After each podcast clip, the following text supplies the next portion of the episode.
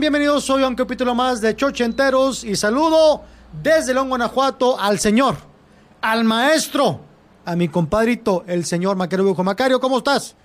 Señor Sergio, mejorado, raza chochentera. Algunos dirán que traemos la misma ropa de hace ocho días y tienen ustedes razón porque procuramos vestirnos igual para darle como una pinche continuidad visual a esto. Exacto. Para darle la misma estética.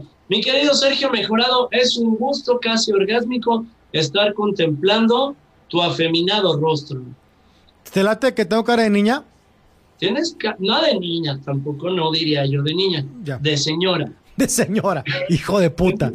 De señora caucásica, de señora anglosajona. Tienes cara de viejita gringa de las que vienen a los hoteles de Puerto Vallarta con sus trajes de baño completos y un sombrero de esos de paja grandes. Oye, güey, por cierto, hablando de las, las, eh, las extranjeras que vienen a, a México, en su tiempo, yo cuando tenía 13 o 14 años que íbamos a la playa eh, con mis papás y luego ya mayor de edad iba con mis amigos y la onda mamona con los amigos era de que a ver si me toca una gringa la chingada.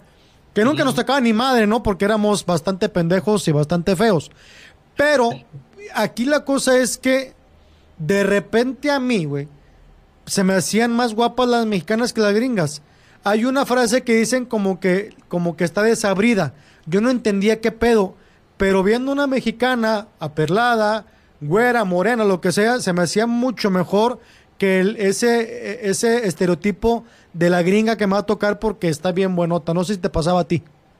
Sabes que te la compro completa, pero es que había como una leyenda de que las gringas son muy putas, cabrón. Entonces era como el, en el spring break y todas estas madres está la posibilidad de poder eh, intercambiar flujos con una gringa, ¿no? Y yo creo que también es como el asombro a lo desconocido, al decir, ok, tendrán, tendrán la panucha igual, las gringas o no, les olerá diferente por, por el primer mundo, cabrón, a lo mejor a aquellas les huele como miel de maple. Pero yo pienso que mucho de la cosa era el mito de que la gringa era como más reventadona. De cierta forma te va a decir que el mito tenía un pequeño sustento, que venían a liberarse, o sea que venía mucha banda que incluso en su país son menores de edad y que aquí ya no lo son, entonces venían a despedorrarse y a decir aquí somos chinas libres, porque quieras que no en el país de la libertad hay muy poco libertad, en Estados Unidos están muy restringidos y ahí no puedes estarte despedorrando ni haciendo desmadre, porque ahí se llega la tira y te da dos putazos y te entamos. Yo siento que eso motivaba el mito de, a mí sí me tocó ver en Spring Breaks eso, gringas sacándose las chichis, que en mis tiempos era muy raro, yo no sé ahorita cómo sea, pero ver mujeres sacándose las chichis en un antro mexicanas no existía. Y sí me tocó llegar a ver gringas en algún momento. Y te voy a contar una imagen que vi, que esa fue muy, muy asombrosa para mí. Estábamos en Acapulco, en el Disco Beach, que mi cuate, el, el, el Bigger decía que era el disco bar, decía el disco bar para bailar. Y está una gringa recostada en una mesa con una pierna mirando al este y la otra al oeste y fila de, de los aquellos llegando ahí a, a, probar agua de su pozo, cabrón. Fila. Es neta, esa historia yo la vi y la banda del Disco fluyó, para ellos estaba chido, hasta se sumaban al coto de que si ya pasaba, si le habías pegado sus chipotes a la, a la interfecta en cuestión, hasta te daban como un shortcito, ¿no? Te daban ahí un pomito, ¿no? No un pomo, te daban, un trago, pues, de, un de shot, la botella. Un shot. Y eso, eso sí lo digo, así de, de la, la gringa en cuestión, con las piernas abiertas al viento, cabrón, y habíamos, porque no te voy a decir, había, porque puto me veré, no, no, habíamos fila, y yo me formé dos o tres veces, cabrón, para dar los respectivos chipotes a la dama. Entonces, sí concuerdo contigo, sí son más desabridas, claro que la piel muy blanca y las venas verdes, chica no está tan chida, güey, por supuesto que las mexicanas están más vergas, pero en nuestros tiempos, las gringas eran de un acceso mucho más sencillo para el reventón y sobre todo para el movimiento del torque, cabrón. Sí, sobre todo como tú comentas, eran más liberales, venían, a, a, estamos en México, no hay pedo con la ley, Y, eh, pero también quiero entender que las mujeres mexicanas también se iban a liberar a la playa. Un poco más recatadas, pero sí también me tocaba ver chavas mexicanas que también no hacían esos espectáculos de abrir las patas y que se veía la gente, pero sí se iban de repente con alguien que les gustaba. ¿Y estás de acuerdo que, como campeón ganarte una nacional merece un, una honra diferente, cabrón? Te platico una historia. Una nacional chida. Imagínate, vegano de nacional a tu mamá, pues diría la banda, no mames, ni para qué salir a la pinche playa, güey. Capaz que la medusa me pica. Oye, pendejo, pero fíjate, te platico una historia. A mí me llama mucho la atención en la en odontología. No sé si ahora, pero en los tiempos eh, eh, allá por cerca de los noventas, se hacía un viaje que se llamaba Semeo, que era como Confederación Mexicana de Estudiantes de Odontología, creo que se llamaba así. y la hacían, la hacían que eran todos los encuentros de estudiantes casualmente y convenientemente en playa. Entonces, pues te vendían el paquete barato, te iba, te iba toda la bola en autobús de todas las playas, digo, de todas las facultades de odontología de México, iban o a Acapulco o Mazatlán o Cancún, o sea, nunca fueron como a San Luis o las conferencias que fueran en Durango, no, no, o sea, convenientemente era en playa. Entonces ibas toda la semana. En Metepec. Sí, güey. Sí, sí. En Tlaxcala, por ejemplo. Y no es mal pedo con Tlaxcala. O sea, me estoy dando a entender que, que tendría que haber reventón. O sea, eran congresos donde había ponentes, donde había mil o dos mil estudiantes, güey, de todo México. Y pregúntame cuánta gente había en la conferencia. No había arriba de 30 cabrones, güey. Todo el mundo en el pedo y en la playa. Y un día en Mazatlán, esa me la platicaron, que la raza es muy cabrona. Había una chava, pues estaba guapa, muy seria, ahí siempre en la facultad, no pelaba a nadie, güey, era así muy, muy así, muy recatada. Pues no se va el señor Frogs, güey, y se pone a bailar y se pone un pedón bruto y se pone, esta seriecita, se pone a dar unos pinches fajezotes y unos besos en la pista con un chavo al grado tal que andaban tan pedos que se cayeron y empezaron a hacer como el movimiento sexual con ropa, güey. Y ahí me, la seguridad me lo levantó, lo sacaron y luego ya creo que la dame al caballero se fueron ahora sí a hacer el sexo sin ropa. Entonces me llama mucho la atención como, como tú lo comentas. La chava aquí recatada seria ya se fue a liberar, güey. Oye, chico, ¿y el interfecto en cuestión era un compañero que había ido allá al Congreso o fue un güey que se agarró en el rebel? era, ahí te va, güey. Era de aquí de Monterrey, era, era conocido de nosotros, pero no estudiaba odontología, güey. Él fue acompañando a otro camarada, güey. No mames, o sea, fue el ganón. Todos los pinches congresos, la banda estaba ahí de a ver si este año se me hace con esta hija de su pinche madre. Y cuando por fin presta, le presta un cabrón que ni siquiera era de la palomilla. Exactamente. Sí era conocido nosotros, pero no, estaba, no estudiaba en la facultad. Pero sí, este, te digo, el caballero luego se fue. Y al siguiente día andaba así como que, ¿qué pedo? ¿Qué hice? Chingado, ¿verdad? Me, ¿qué pedo? Nadie te conoce, pendejo, más que nosotros. Entonces, pues, ¿cuál es el pedo, no? A la chava es la que todo mundo en aquel tiempo la va a juzgar. Claro. Oye, cabrón, me acordaste, yo estudié bibliotecología para la banda que no lo sabía. Estudié bibliotecología en la Facultad de Filosofías de Letras, de Facultad de Filosofía y Letras de la UNAM. Cada año, chico, igual Congreso de Bibliotecología, güey que, como bien dices, muchas veces se hacía en una ciudad convenientemente con playa, no se hacía ni en Metepec, ni se hacía así, y tienes razón. Y me acordaste la emoción que da cuando vas con toda la palomilla, es que es como un gran recreo, como decir, vamos a tener cuatro o cinco días de recreo. Y desde que nos trepábamos al camión, salían los camiones de ahí del estacionamiento de la Facultad de Filosofía y Letras de Ciudad Universitaria de México para el mundo. Bueno, no llegábamos a pinche Copilco cuando ya íbamos hasta la verga de pedos y Copilco está ya tres cuadras, carnal. Unas pinches fiestísimas que agarrábamos y fíjate una historia muy similar eh, yo estudiaba bibliotecología y hay una que se llama biblioteconomía, que son como parientas muy cercanas, pero con ciertos matices.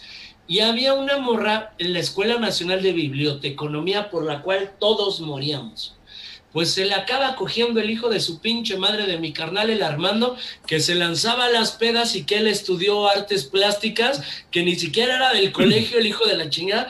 Y la misma historia, ese güey fue el ganón, cabrón, y todos los demás moríamos por esta pendeja. Así te entendí perfecto el, a ver si uno iba con la ilusión de a ver si ahora sí se me hace con la interfecta en cuestión, porque sabes que va la misma banda cada año, ¿no? Y cada año, pues la banda sufría de, mi división. Mi división éramos muy putos terroristas. No voy a decir que éramos fiesteros pedos. Éramos nefastos como su pinche madre, cabrón. Y acabábamos empedando el primer día y haciendo cagada todo el pinche evento que se organizaba con mucho cariño y mucho esmero de parte de, de ahí del alto pedorraje bibliotecológico. Pero mi carnal, qué bonitos son esos tiempos, verga, cuando estás en, la pinche universidad y estás con la camaraderísima y toda la banda bien, este sentimiento de bien libres, güey, de nos podemos bien pedos desde un lugar de mucha libertad es muy hermoso, me hiciste revivirlo ahorita, es una chulada, cabrón. Últimamente he estado pensando meter ponencia en bibliotecología, neta, lo he estado pensando, con tal de ir a un pinche congreso de esos güeyes, que no sé ni qué habría de hablar yo de la puta bibliotecología, si ni en la carrera aprendí ni verga, me la viví bien pedo y bien drogado, pero con tal de volver a revivir, estar ahí, me da un chingo de ilusión, güey. Ahora, ¿cómo han cambiado los tiempos, Macario? Estoy hablando, este episodio que, que nos pasó fue por ahí de 1990-91, más o menos. Ok. O sea, estamos hablando de hace 30 años, ¿verdad? Va, va, va. En esa época, sí fue muy, esta dama fue muy señalada por toda la facultad. Okay. Sí es como que, ah, mira la chava que se andaba ahí eh, eh, rondando pedísima en un antro. Creo que hoy, no sé si esté bien o esté mal, depende eh, el foco con lo, que, con lo que lo veas, pero me parece que a lo mejor hoy es menos señalado alguien que agarra el pedo y hace exhibición en una pista de baile. No lo sé. Porque digo, ya no vivo esos tiempos de facultad, pero preguntarle a la banda de 20 años si sabes qué, chavas, yo agarré el pedo, sí me fajé con un güey y me vale madre que sea señalada o ya no soy tan señalada porque estamos en otros tiempos. Puede ser, no lo sé. Yo aquí lo que creo, Checo, es la lección a saber. El señor Sergio Mejorado comentó que la chica era recatada durante varios de estos encuentros, aquella iba como en plan, en plan, ¿cómo lo pondremos? En plan mal cogida, en plan panocha seca, por decirlo de una manera muy cordial y muy elegante, güey. De repente la dama se empeda y dice, ay, les va la verga al chile, yo soy bien puta y hasta lo voy a exhibir. Cualquier gente que no sabe entender la lección diría, tendría ella que haberse no puesto tan peda y mantenido la recatada para que no hablaran mal de ella y no dijeran esta pinche puta. No es cierto, gente. Si desde el primer viaje se hubiera puesto bien peda y si hubiera, hubiera sacado sus demonios, cada viaje hubieran dicho, sí, llévala. Que este, ¿eh? Llévenla, le pagamos el viaje. Era la reina del viaje. El pedo es que primero iba de mosca muerta la hija de su pinche madre y luego resulta que le reencanta la verga y la peda, cabrón. Desde un principio muéstranos tus demonios, muéstranos tus pinches verdaderas intenciones y la banda no tiene pedos. Pero esta se las daba de mosca muerta y eso de repente caga y dices, a ver, te estuvimos tirando el pedo, te intentamos oler, oler la flor, intentamos tomar el néctar de tus jugos, de tu precioso jardín, ya todos nos mandaste a la verga de, ay no, qué asco, ay yo no tomo, ay no sé qué. Y luego te gana la pinche copa y te andas cogiendo al pinche idiota que ni siquiera estaba formado en la fila, ¿no? Eso es lo que caga, chico. No, no la pinche apertura. ya te entendí, o sea, caga, caga la incongruencia, ¿verdad? Caga la incongruencia, güey. Porque además, ¿a cuánto camarada no me lo batió diciendo, no, yo no soy de esas? Y luego resulta ser que es de esas que se llaman seres humanos. Nada más. De esas que como seres humanos le gusta reventar, le gusta sentir la libertad, le gusta sentir el despedorre, cabrón. Yo creo que eso es lo que más caga. Fíjate que un día tú platicabas algo y me pareció muy acertado. No sé en México, voy a hablar de Nuevo León o de Monterrey y de la época que me tocó a mí. Yo cuando estaba muy chavo, cuando tenía 15, 18 años, que empecé a ir a bares, sí era muy y voy a hablarlo, mal visto, por ejemplo, que la, que la dama, yo trabajaba en bares, yo trabajé en un lugar que para un siguiente programa te comprometo, Macario, a hablar de nuestros secretos que la banda no conoce. Secretos chidos. O sea, no, no es así como que eh, me metía 35 negras en África. Eso creo que no es interesante. Sino, por ejemplo, en el siguiente programa también vamos a platicar de eh, nuestros secretos íntimos. Y voy a platicar uno. Yo era barman de un bar eh, en, la, en San Pedro, estoy hablando de hace 30 años, y era muy mal visto que la dama tomara cerveza, güey. O sea, las damas eran, me acuerdo, piña colada sin alcohol, cuando iban entre, entre las damas bien. Y los hombres estábamos más en libertad de tomar lo que nosotros queramos. Las únicas que tomaban cerveza era porque iban acompañadas del marido, güey. Y qué esperanzas ver a una chava eh, tomada dentro y fuera del bar. Y mucho menos era, hoy, no sé, creo que hoy, por ejemplo, tú puedes ver a cuatro chavitas, 20 años, arriba de un carro, agarrando el pedo. Eso en mis tiempos era no bien visto. Los únicos que hacíamos eso eran los hombres. Nuestra hielera en, eh, en la cajuela del carro, cuatro tipos escuchando todo volumen a Vicente Fernández. Ese era nuestro rol, ¿verdad? De acuerdo.